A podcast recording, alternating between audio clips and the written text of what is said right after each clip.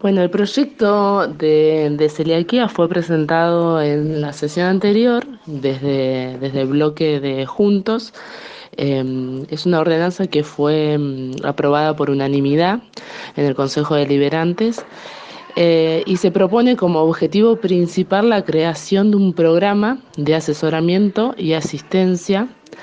eh, y apoyo a los pacientes celíacos del distrito. Ese es el objetivo principal.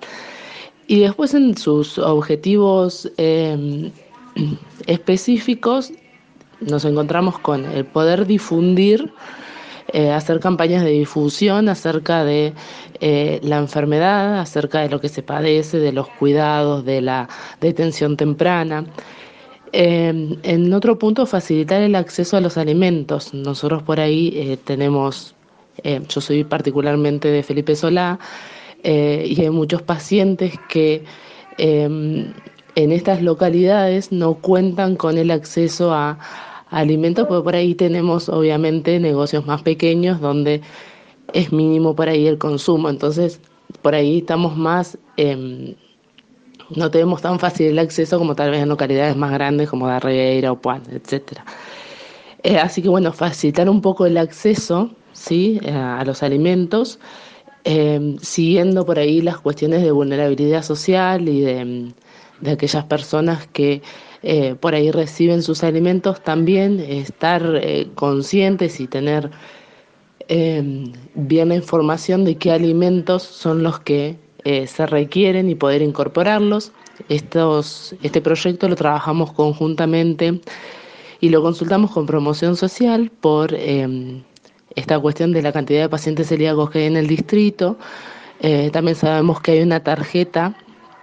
de alimentos con una, con una cuestión de requisitos para lograrlas, pero bueno, nos enteramos de eso también.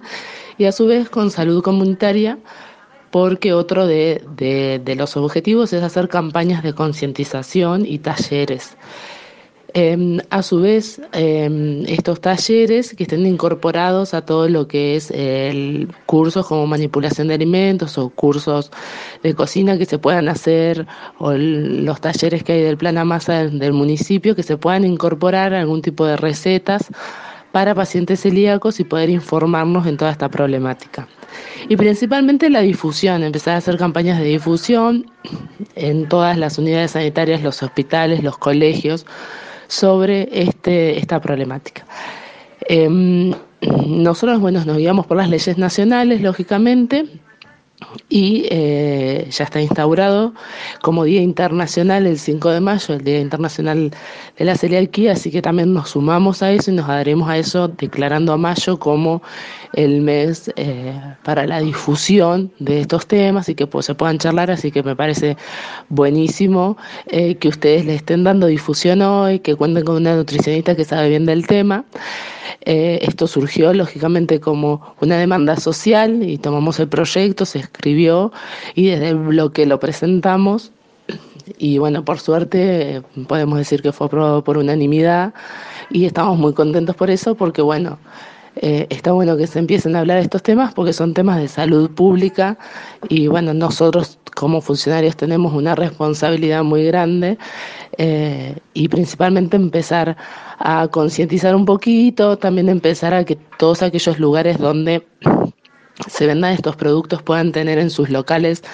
eh, un eslogan o que diga que se venden estos productos. Lo mismo pasa con las cartas de los restaurantes y en muchos lugares de comida donde no se hacen estas estas comidas, bueno, que se incorporen en la carta también eh, la comida para celíacos, así podemos convivir eh, todos de manera más igualitaria.